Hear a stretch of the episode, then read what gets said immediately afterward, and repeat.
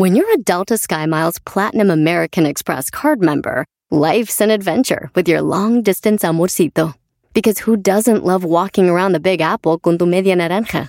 Or finding the most romantic sunset overlooking the Pacific Ocean? And sneaking in besitos inolvidables in Venice. The Delta SkyMiles Platinum American Express card. If you travel, you know. Learn more at go.amex slash you know.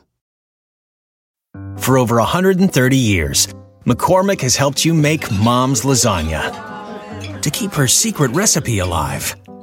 Take over taco night. No matter how chaotic your day is. Conquer the bake sale, even if you get to it last minute. And craft the perfect Sunday brunch when it's not even Sunday. Because with McCormick by your side, it's gonna be great. El mundo enfrenta una pandemia. Encuentre respuestas y acceda a información veraz y confirmada en el especial de NTN24 sobre coronavirus COVID-19. Escuche los contenidos de NTN24 en su plataforma de podcast favorita. Queridos hermanos, la paz esté con vosotros y con tu espíritu. Eso, el espíritu, espíritu de fiesta. Ay, Señor. Bueno, ¿a qué renunciamos? Renunciamos al pecado. ¡Es el pecado! ¡Fuera el pecado! Fuchi, fuchi, fo. Malo, malo el pecado. ¡Cállese, hombre! ¡Deje de hablar! Por favor, dame paciencia con este borrachín. ¿Y a qué más renunciamos? Renunciamos a la vanidad. Es aquí todos bien feitos pero orgullosos. Es lo que me gusta a mí este parche. ¡Hombre! Esto es un sacrilegio. Y renunciamos a tener que oír pendejadas. Ah, no, un momentico, pa- padre. Yo dejo de beber, pero por nada dejo de oír tremenda vaina. ¡Tremenda vaina!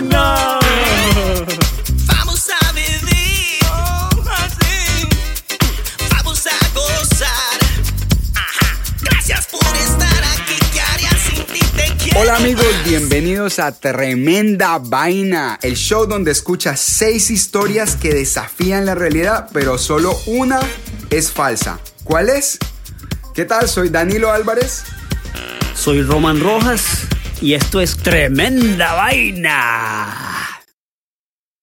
Danilo Álvarez. Roman Rojas. Qué bueno, estamos aquí otra vez. Una vez más, carnalito.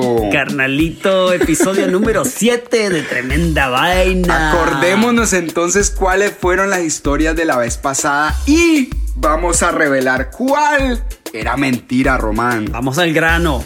La primera historia era El AI mete miedo. ¿Te acordás que esa era una historia acerca de la singularidad y cómo unos científicos habían descubierto un programa que aparentemente estaba dando muestras de estar vivo? Exactamente, la verdad es que me asustó mucho y me intrigó y me fascinó. La segunda, Román.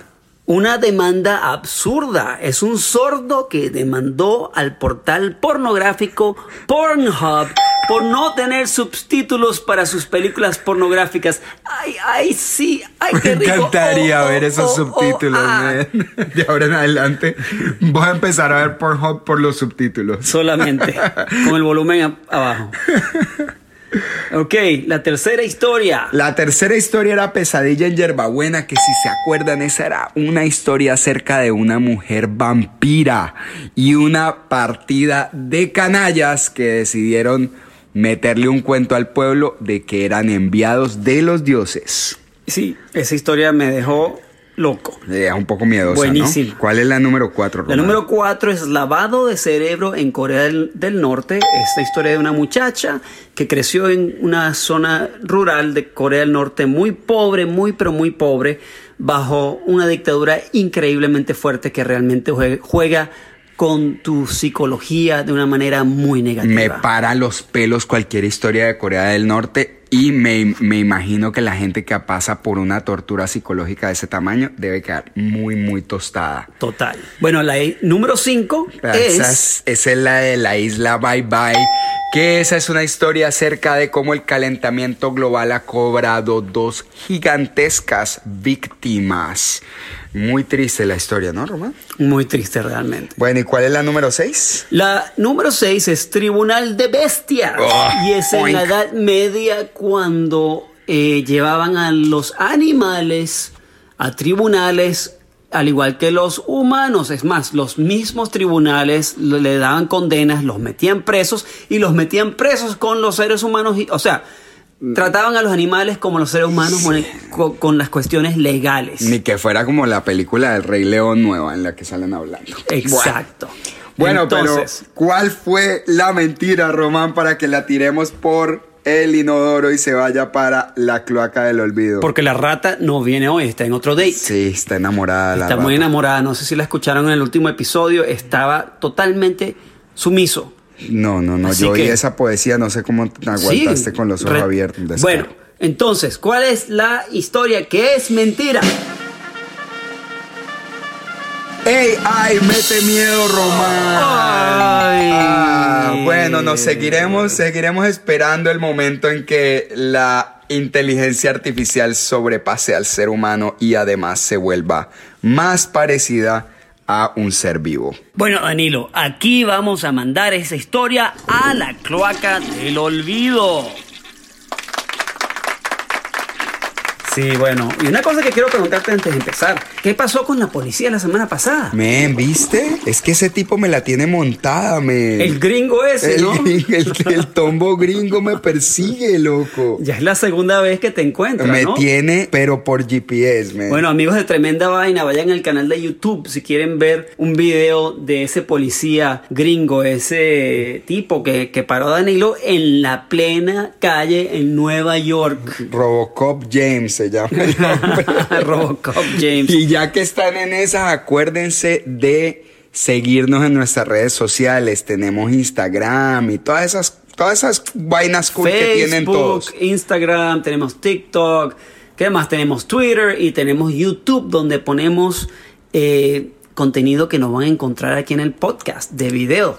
Y tenemos deudas, así es que métanse, Sí, señor. Ayúdenos, apóyennos, díganles a sus amigos que escuchen tremenda vaina porque aquí hay cuentos pa' largo. Bueno, aquí vamos con el episodio número 7 de Tremenda Vaina. Tremenda vaina.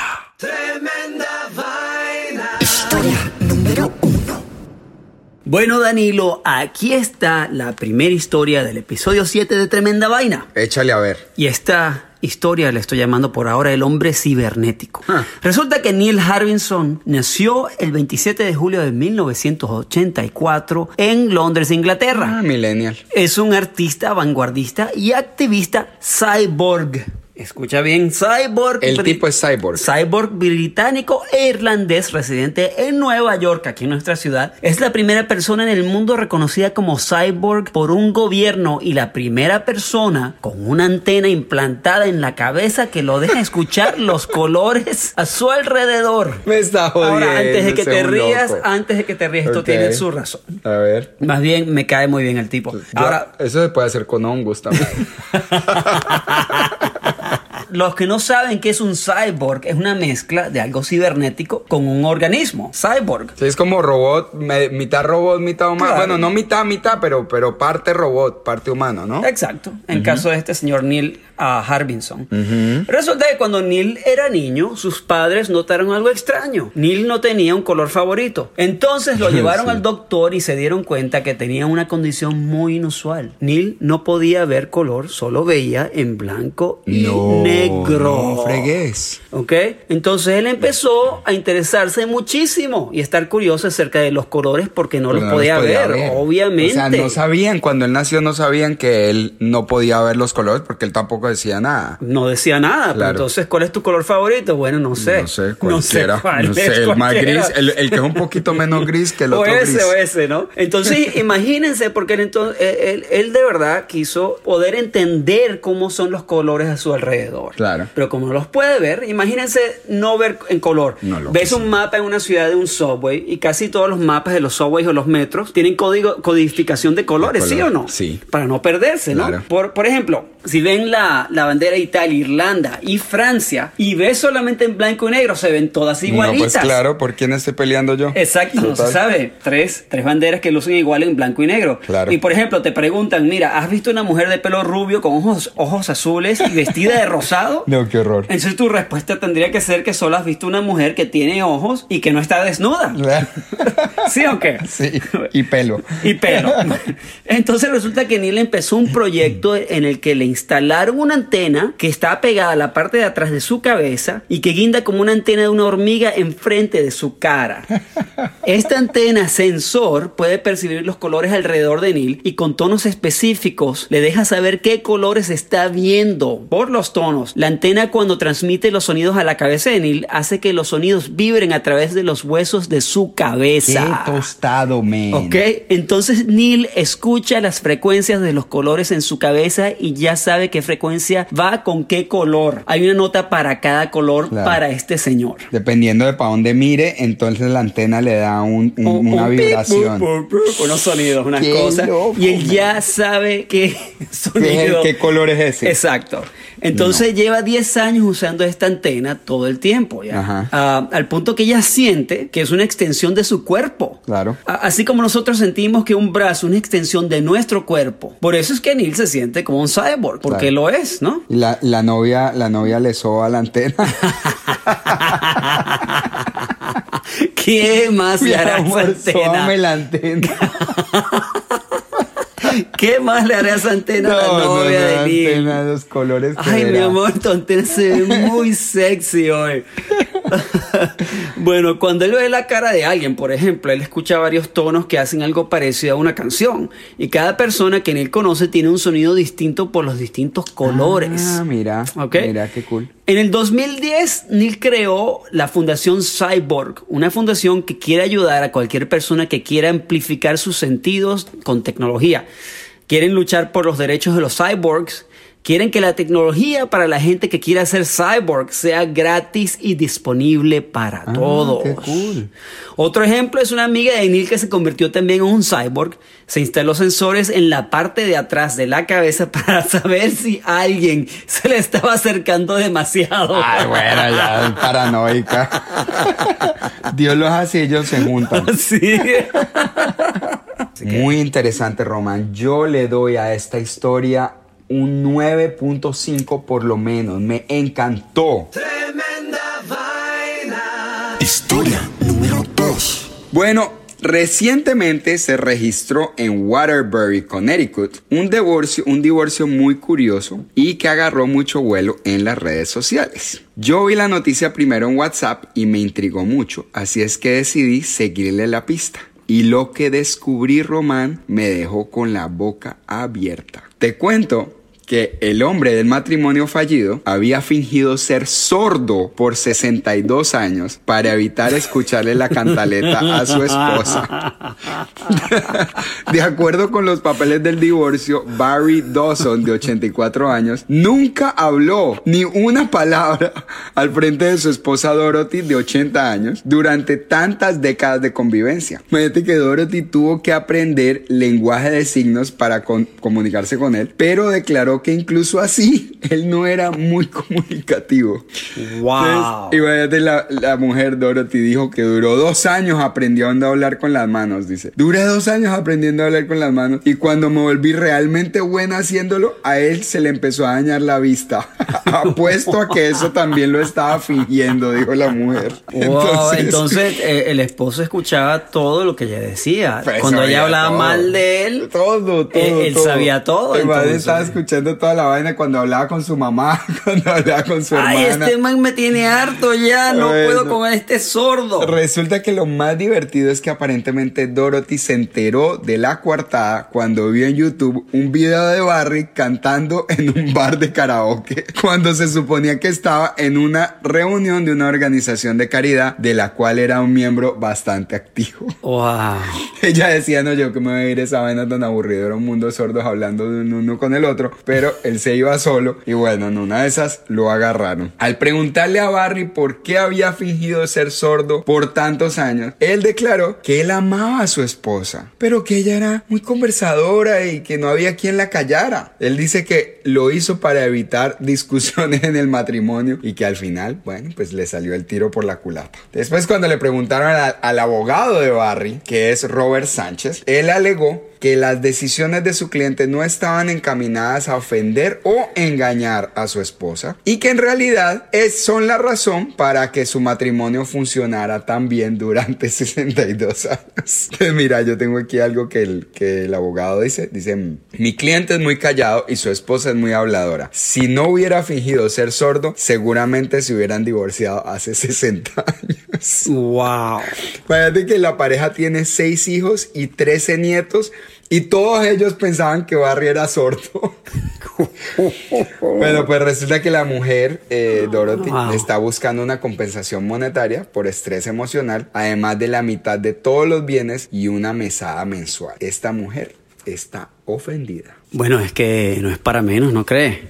Pues, No es para menos que te mientan durante 60, ¿cuántos? ¿60 años? 62 años. 62 años, Imagínate ¿no? la 62 mentira. años que nunca, tu esposo nunca te puede decir te quiero, Sí, ¿no? Sino que el tipo nada. se lo dice con el lenguaje de las manos. Sí, nunca le puede decir, ay, mi muñequito ahí". amor, te extraño, nada de eso durante 62 años. Y bueno, este señor Barry debió haber tenido una vida doble entonces con sus panas. Completamente doble. Con sus panas que, que con los que hablaba, ¿no? Entonces que no hablaba tipos. con la familia ni la esposa. Y además, imagínate que le oía lo que vos decías, le oía las Claro. llamadas y sabía perfectamente lo que, estaba, lo que la Sí. mujer estaba diciendo de él y ella debe estar bien ofendida por Bueno, eso. yo le doy a esta historia un 10.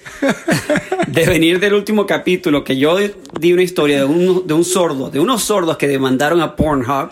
Sí, ok, por no tener subtítulos eh, a las películas pornográficas, a esto, muy bien. Seguimos con más sordos. Sí, Bueno, buenísima. una- un saludo ahí a Muy todos los bueno. sordos que no nos oyen. Esta próxima historia, como no sé si algunos de ustedes saben, yo soy fanático del fútbol. Para mí el fútbol es así como la iglesia, todos los fines de semana. Y la Champions League dur- durante la semana. Así que bueno, esto es una historia futbolística. Me gustan. Del siglo pasado, el comienzo del siglo pasado. Entonces, el, am- el amateurismo argentino de principios del siglo eh, XX, con equipos básicamente formados por inmigrantes británicos, permitió fabricar algunas historias increíbles que vale la pena contar. No sabía que había muchos inmigrantes británicos en Argentina. Ah, claro. Ah, claro. por eso debe ser que el fútbol de ellos es tan de Claro. pronto avanzado, ¿no? Entonces, una de ellas es la historia de Winston Coe, un lateral derecho con solo un brazo, No jodas. que durante tres partidos jugó como arquero en Barracas Athletic. No. ¿Un arquero de un solo brazo? un arquero de un solo No, brazo, bueno, brother. me encanta esta historia. ¿Qué más? Entonces, bueno, todo sucede en el año 1906, poco antes del comienzo del campeonato argentino de primera división. El arquero José Baruca Laforia pasó al club Alumni. El problema era que Barracas, el club Barracas, no contaba con otro arquero, se le fue. No tenían otro arquero en el plantel. Entonces, frente a la emergencia, el club comenzó a probar jugadores de campo bajo los tres palos. Cuando llegó el primer duelo contra estudiantes de Buenos Aires, se escuchó al entonces lateral derecho Winston Coe, que era uno de los socios fundadores del club. Que levantó la mano. Bueno, el man levantó el brazo El y brazo dijo, bueno. no, y dijo, si quieren les doy una mano, dos ya saben que no puedo. Esa fue la, Esa es su la frase, famosa. La frase famosa. Sí. Así que allá fue el hombre y se, di- se dignó a ocupar el puesto más ingrato del fútbol, otorgado una desventaja visible. El partido empezó entre murmullos, burlas y ovaciones de los hinchas que habían ido hasta el campo de juego. Y aunque Barracas perdió dos por uno, la gran figura del partido resultó el arquero de un solo Qué cool, brazo. qué cool. ¿Ok? ¿Qué te parece? Al día siguiente, el diario La Prensa publicó muchísimos shots atajó el manco Coe, por lo cual se hizo célebre, pues no es poca virtud desempeñar este puesto en que precisamente se hace uso de las manos cuando no se posee una. El único pu- puesto del Su fútbol. modo de parar la pelota la seguridad y la confianza con la que procede son dignas de elogio, dijo el periódico. Claro. Ante semejante actuación, el arquero lateral de origen irlandés decidió mantenerse en el arco, jugó dos partidos más. Ambos resultaron goleadas en contra. Pero bueno, este señor Coe terminó como una leyenda de los comienzos del fútbol argentino.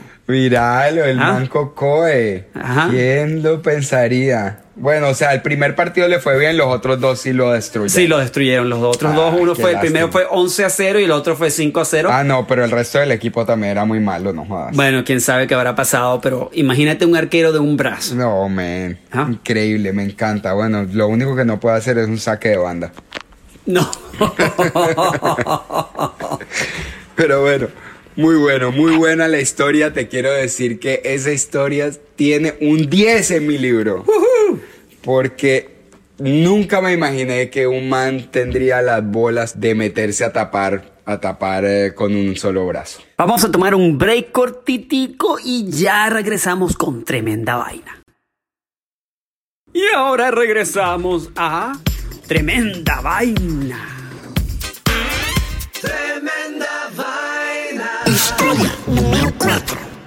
Lo que te voy a contar es historia patria de esta ciudad, la ciudad de Nueva York, donde generalmente pasan cosas muy curiosas y esta es una de ellas. Aquí no pasa nada. Nunca. Mira las películas, aquí es el único sitio donde caen eh, de ovnis y mierdas raras. Pero bueno, nada. ¿A vos te gustan las alcachofas, Román? Me encantan las alcachofas. Anoche comí. Bueno, Sí. pues te cuento que en 1935 el alcalde La Guardia las declaró ilegales. Ajá. Creó, las prohibió, las prohibió como un vegetal muy peligroso. ¿En qué año fue eso? 1935. El anuncio se hizo como se acostumbraba en esa época, con un grupo de policías uniformados y armados con trompetas. El alcalde de la guardia se apareció con estas pintas en el Bronx Terminal Market, que es a donde llegaban todas las frutas y las verduras y la comida de Nueva York. Los policías se pararon ahí, tocaron una fanfarria. Para llamar la atención y la guardia se paró en un camión de verduras e hizo su decreto públicamente. Pero ¿por qué declaró ilegales a las alcachofas? Es lo más int- interesante de este cuento. Misterio. Aquí está el misterio. Acordémonos que la época de la prohibición en Estados Unidos fue entre los años de 1920 y 1933, ¿te acuerdas? No me digas que estaban haciendo cerveza de... de, Ah, me gusta O que ya le están algo empezando a sí, buscar sí, el lado. Bueno, para los que no están muy seguros de acordarse que la época de la prohibición fue la época en la que no se podía tomar alcohol en Estados Unidos. Era prohibido por la ley. Resulta que en esa época la mafia floreció. Ahí fue que todas estas eh, weeds, ¿cómo se dice eso? La maleza. La maleza salió. hierba mala o algo así. Hierba- mala hierba Mala hierba. con figuras como Lucky Luciano y Al Capone entre los mafiosos más reconocidos. Pero resulta que la mafia en esa época no era solo de alcohol. La más lucrativa de todas estas porquerías ilegales era la mafia de frutas y verduras. No puede ser. Y de comida en general. De hecho, el mismo Al Capone durante un tiempo en Chicago manejaba la distribución de la leche y el queso. Así es que así, esa fue una de las cosas que el tipo hacía. Los sindicatos del crimen organizado en Nueva York amenazaban a los dueños de restaurantes y distribuidores controlando la venta de ciertos artículos, pero la situación con la alcachofa era especial. Resulta que en esa época se había hecho mucho revuelo y titulares en los periódicos con el asunto de la mafia de la alcachofa, particularmente la familia Morelo Terranova, que eran conocidos como los reyes de la alcachofa o los mafiosos de la alcachofa, pero los tipos eran intocables. En esa época, pues era muy difícil agarrar a estos tipos. Bueno, resulta que el alcalde de la Guardia, a quien reconocemos por ser el nombre de uno de los aeropuertos de Nueva York, claro, había sido elegido para luchar contra la corrupción y necesitaba dar un golpe duro y notorio. Darle un golpe a la alcachofa.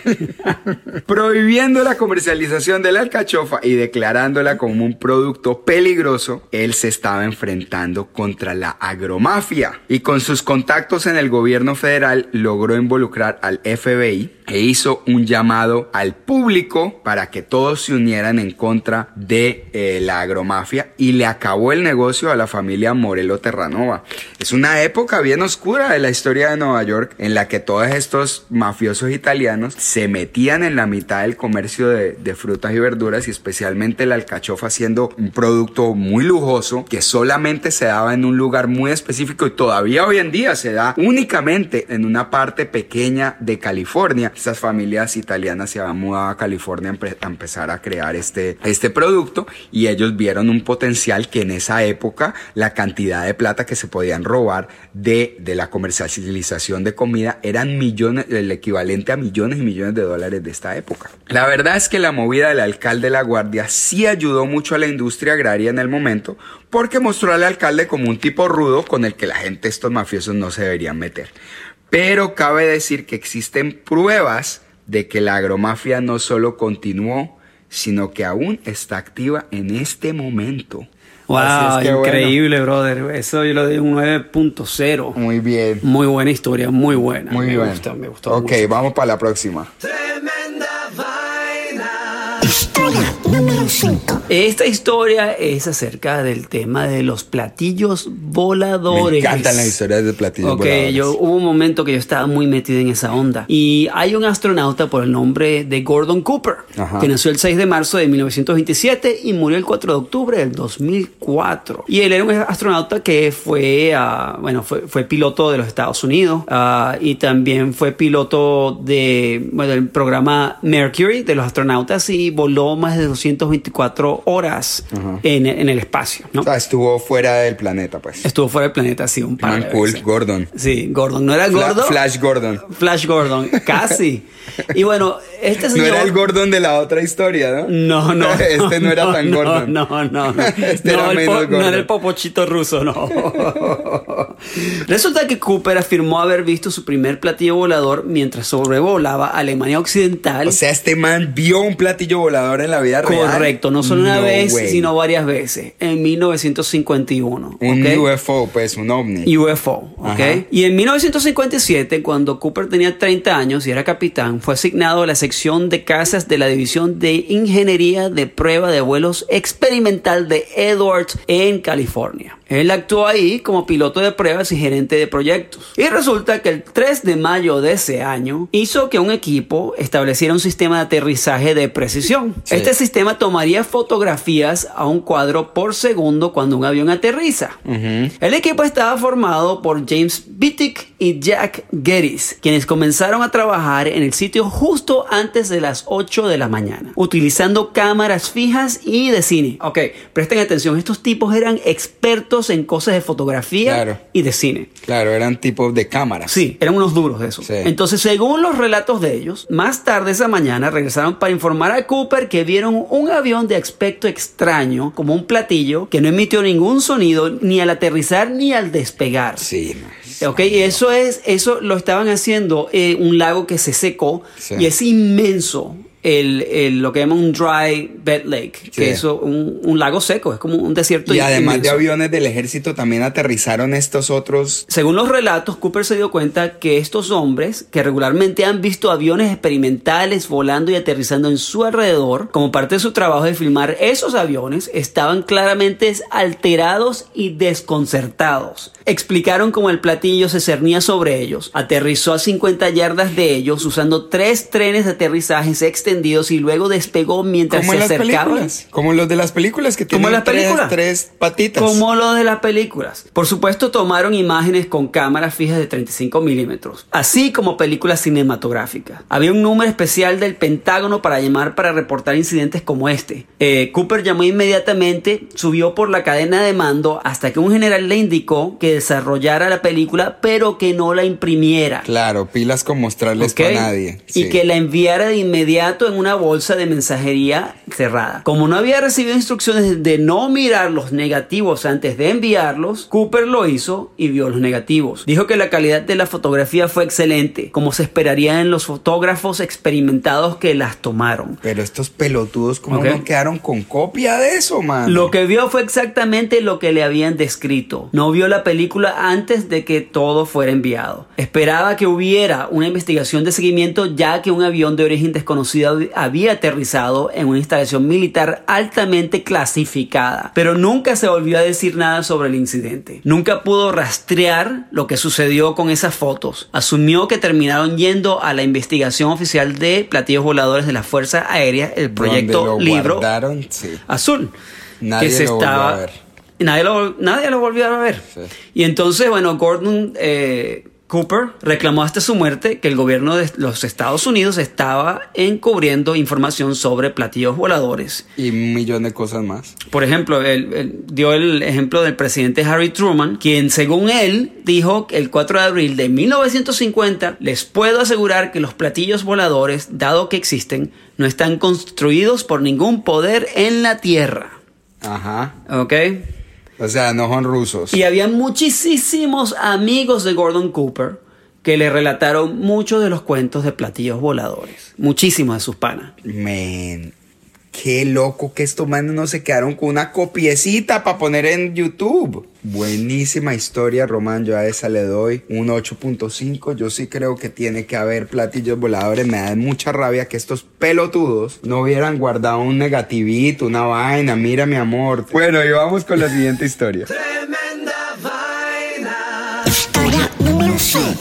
Te cuento esta historia que ocurrió en Pasadena, California, donde una llamada al 911 se convirtió en una situación loquísima, Román. Para que los, los que no saben que no están en los Estados Unidos, el- eh, la llamada al 911 es una llamada de emergencia a la policía. Uno marca 911 y le contestan y uno puede decir, me apareció un tigre en el closet, como a tu amigo Batman Perales de- De la del primera- episodio número del uno. primer episodio, sí. Pues esta es una historia en la que una llamada al 911 se convirtió en una cosa loquísima que terminó con bomberos, policías y gente en general siendo atacados por una nube de abejas africanas estimada en 30 mil a 40 mil abejas y con varios de ellos hospitalizados. Tremenda vaina. Tremenda vaina, ¿sí o qué? Bueno, alrededor de las 4 de la tarde alguien llamó al 911 diciendo que una persona había sido picada por una abeja en Pasadena. Eh, pero la persona que llamó decía que aunque había sido una sola persona afectada, que había observado un enjambre relativamente grande de abejas en el área y que parecía que las cosas se iban a poner feas. Así Color es de abeja. Color, Color de abeja, avispa o color de avispa. color de avispa. Entonces, pues que él estaba, estaba llamando a decir que, que pila, ¿no? Entonces el 911, lo único que le ocurrió fue llamar a los bomberos. Entonces, apenas llegaron los bomberos, adivina qué pasó. Las abejas arrancaron a atacar a los bomberos. a los que venían a salvar a nosotros. Sí, los bomberos salieron corriendo hacia las abejas y las abejas salieron contra los bomberos. claro. Y ahí se dieron cuenta los bomberos que la cantidad de las abejas era absolutamente masivo. Era una cantidad de abejas insospechables. Qué locura, abejas eh, quejándose por la muerte de sus compañeros. ¿ah? Seguramente las abejas ofendidas por, por el maltrato que les damos los humanos. Pero entonces los bomberos decidieron llamar por radio y ahí hubo la, la famosa frase de, este, de esta historia que fue hay una cuadra entera de abejas aquí. Entonces, en ese momento, los bomberos se dieron cuenta que lo que tenían que hacer era salir corriendo de vuelta para el camión, para, para la, ¿cómo se llama? El camión de bomberos, a, protegerse de las abejas. Pero cuando iban corriendo, se, se acordaron que tenían un compañero que era alérgico a las abejas adentro del camión. Y que si se entraba al menos una abeja al camión, podía ser mortal para el compañero. qué locura. Así es que se decidieron quedarse afuera y a muchos los picaron hasta 20 veces, Román. Uy. Pero ¿por qué llevan al pana que es alérgico a las abejas a, una situación de abejas? Falta de velocidad en el No, momento. ve- velocidad mental. Y falta de velocidad mental del que vi que Del el- despachador. el despacha- el de- no, y también el que, que es alérgico a las ovejas debe haber Claro. dicho, señores, yo no puedo Yo ir en no este puedo viaje, ir, no Vayan puedo. ustedes, yo los acompaño de corazón. Exacto, es más, yo me quedo aquí con la radio. Es si más, así aquí yo me encargo de la radio y el de la radio que vaya, que no es alérgico a las abejas. Bueno, entonces los bomberos llamaron a la policía para que acordonaran el área. y para que los salvaran a ellos. Claro, sálvenos, señor policía, pero entonces ahora las abejas se fueron y atacaron a los policías.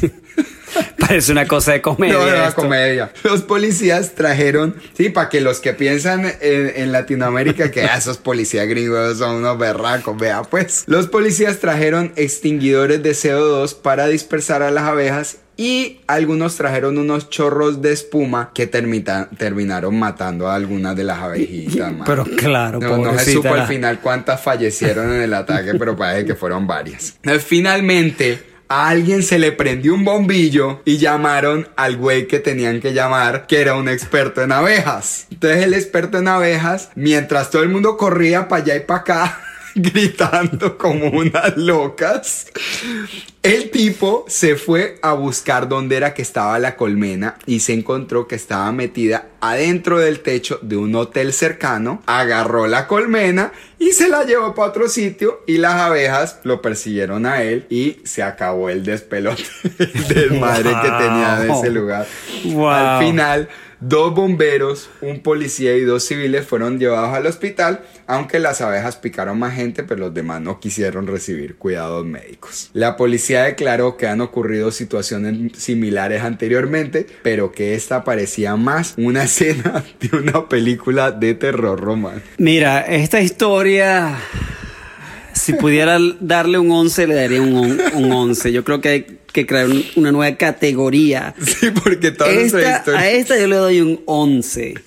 De Sí, lo sí, sí. buena que Qué está. cómica que está. Porque está cómica, está buena, claro. ah, ahí nadie murió. ah, al final de la historia se recuperan todos, pero yo estoy seguro que ven esta experiencia y se mueren de la risa. Claro, men, este es uno de nuestros episodios My Light. Sí, esto es light, me pero me gustó. Esta es mi historia favorita de todas las historias de todos los episodios. Bueno, mira, entonces amigos de Tremenda Vaina, eh, gracias por escucharnos y queremos mandarles saludos a oyentes de Tremenda Vaina que sabemos que hay gente en España que nos escucha, en Alemania, gracias. en Alemania nos escucha. Ah, muy queridos los nuestros Saludos amigos en a la Alemania- gente en Alemania, no Alemania. sabemos quiénes son, sabemos que nos escuchan también en Colombia, en Venezuela. Mándenos un saludito para, para poder eh, saludarlos por nombre. Seguro, seguro que la rata inmunda los saludará por nombre. Acuérdense que tenemos eh, nuestro Instagram, nuestro Facebook, TikTok. Estamos muy activos en Facebook, en Instagram. ¿En dónde más estamos? Y en YouTube, el canal de YouTube. YouTube, donde hay contenido especial. Sí, vamos a empezar a hacer más contenido en YouTube para que, para que se acuerden de vernos en todas nuestras redes y le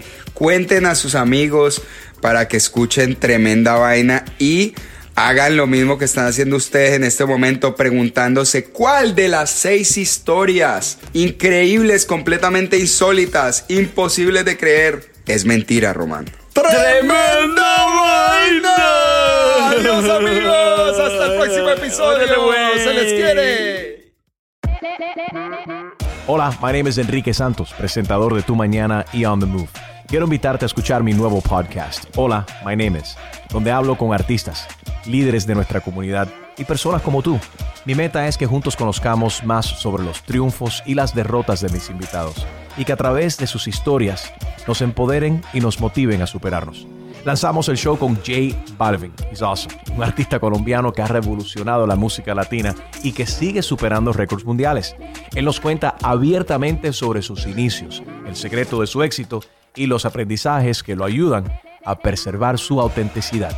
A partir de este martes 7 de abril podrás acompañarme todas las semanas a conocer más a fondo a un invitado especial. Puedes encontrar mi podcast en la aplicación digital de iHeartRadio, la descargas gratis o en donde prefieras escuchar tus podcasts. Hola, my name is The Podcast a partir de este 7 de abril. For over 130 years, McCormick has helped you make mom's lasagna to keep her secret recipe alive. Take over taco night. No matter how chaotic your day is, conquer the bake sale, even if you get to it last minute. And craft the perfect Sunday brunch when it's not even Sunday. Because with McCormick by your side, it's gonna be great.